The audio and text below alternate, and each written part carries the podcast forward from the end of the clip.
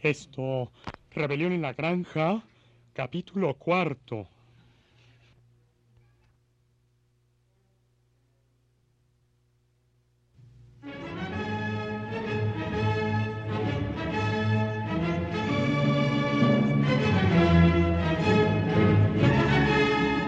Rebelión en la Granja, de George Orwell.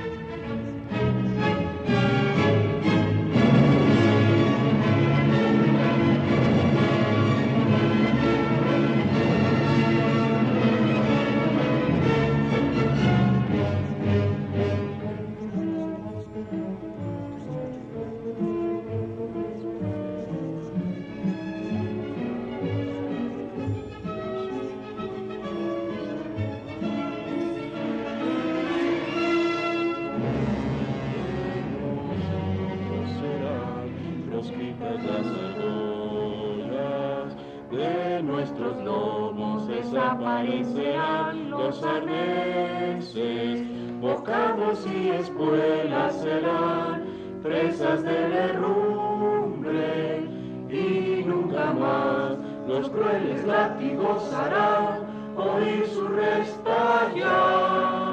Así que después de darse un gran banquete con la doble ración, cantaron bestias de Inglaterra siete veces seguidas.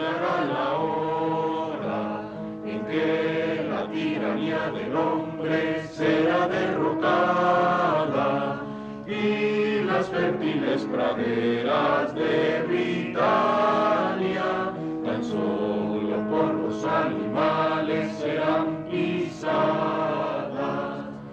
Después se acomodaron para pasar la noche y durmieron como nunca lo habían hecho antes.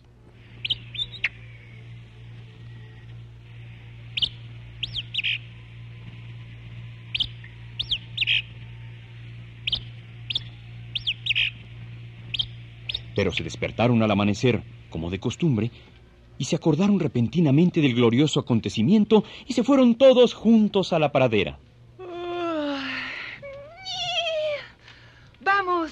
A la loma alta. Mm, sí, hay que darnos prisa en llegar a la cumbre.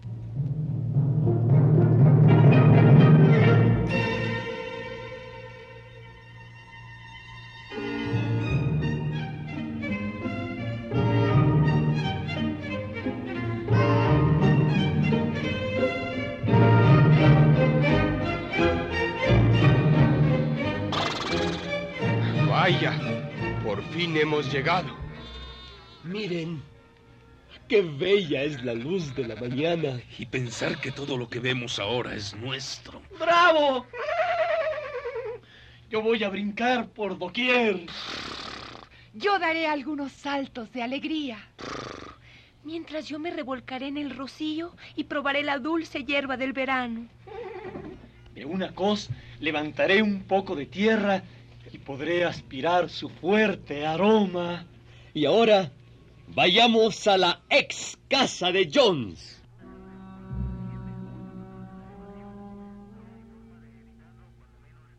Los animales llegaron a la casa y se detuvieron silenciosos ante la puerta. Sabían que también era suya, pero tenían miedo de entrar. Sin embargo, un momento después, Snowball y Napoleón empujaron la puerta con el hombro y los animales entraron en fila india, caminando con el mayor cuidado por miedo a estropear algo. Fueron de puntitas de una habitación a la otra, temerosos de alzar la voz, y contemplaron con una especie de temor reverente el increíble lujo que allí había. Las camas con sus colchones de plumas, los espejos, el sofá de pelo de crin, la alfombra de Bruselas, la litografía de la reina Victoria que estaba colgada encima del hogar de la sala. Estaban bajando la escalera cuando se dieron cuenta de que faltaba a Molly. Al regresar, descubrieron que la yegua se había quedado en el mejor dormitorio. Molly, ¿qué haces viéndote en el espejo? Pareces una tonta con esa cinta azul de la señora Jones. Sí, Molly, tú nunca vas a cambiar. Vengan acá. Hay que sacar esos jamones que están colgados en la cocina y darles cristiana sepultura. Y a este barril de cerveza le voy a dar su merecido.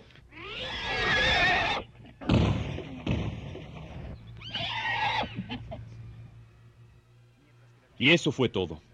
No se tocó nada más de la casa. Allí mismo se resolvió por unanimidad que la vivienda sería conservada como museo. Estaban todos de acuerdo en que jamás debería vivir ahí animal alguno. Los animales tomaron el desayuno y luego Snowball y Napoleón los reunieron otra vez. Camaradas, son las seis y media y tenemos un largo día ante nosotros. Hoy debemos comenzar la cosecha del heno, pero hay otro asunto que debemos resolver primero. Les queremos revelar que gracias a nuestra intuición animal, los cerdos sabíamos que la rebelión tenía que triunfar, por lo que en los últimos tres meses nos dedicamos a aprender a leer y escribir mediante un libro que rescatamos de la basura, luego de haber pertenecido a uno de los chicos de la señora Jones. Ahora, tráiganme unos botes de pintura blanca y negra y vayamos al portón que da al camino principal. Luego, Snowball, que era quien mejor escribía, tomó un pincel entre los dos nudillos de su pata delantera.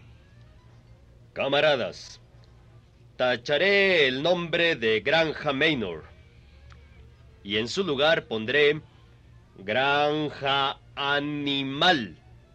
Este va a ser de ahora en adelante el nombre de nuestra granja. Después volvieron a los edificios, donde Snowball y Napoleón mandaron traer una escalera que hicieron colocar contra la pared trasera del granero principal. Mediante los estudios que hemos hecho estos últimos tres meses, hemos logrado reducir los principios del animalismo en siete mandamientos. Que serán escritos en la pared y formarán una ley inalterable por la cual deberán regirse de ahora en adelante todos los animales de granja animal. Con cierta dificultad, porque no era fácil para un cerdo mantener el equilibrio sobre una escalera, Snowball trepó y puso pezuñas a la obra con la ayuda de Squealer, que unos peldaños más abajo le sostenía el bote de pintura. Los mandamientos fueron escritos sobre la pared izquierda con letras blancas, y tan grandes que podían leerse a treinta yardas de distancia. La inscripción decía así. Primero, todo lo que camina sobre dos pies es un enemigo. Segundo, todo lo que camina sobre cuatro patas o tiene alas es un amigo. Tercero, ningún animal usará ropa. Cuarto, ningún animal dormirá en una cama. Quinto, ningún animal beberá alcohol. Sexto, ningún animal matará a otro animal. Séptimo, todos los animales son iguales.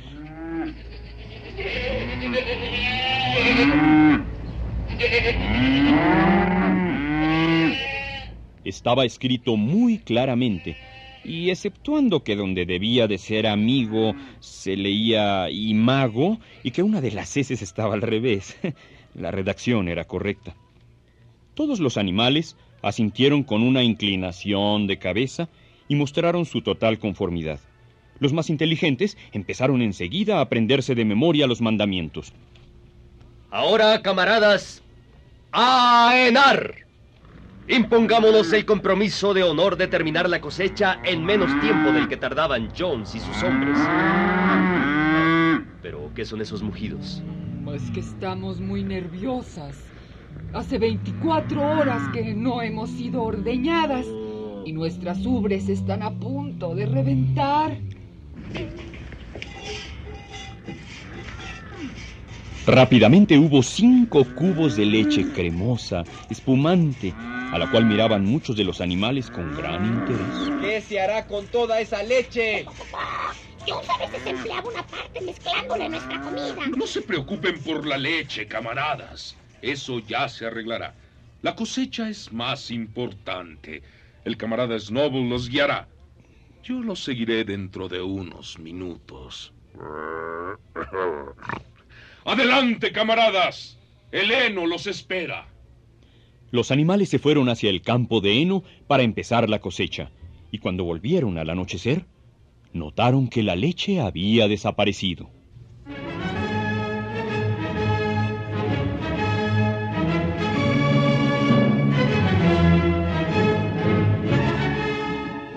En la Granja, de George Orwell.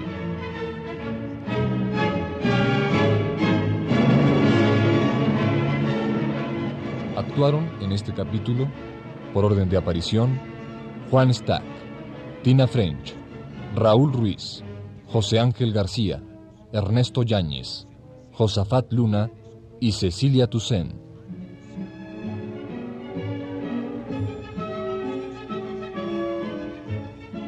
Música, Leonardo Velázquez.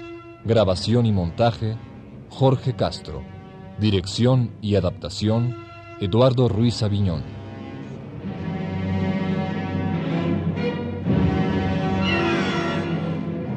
Producción, Radio UNAM.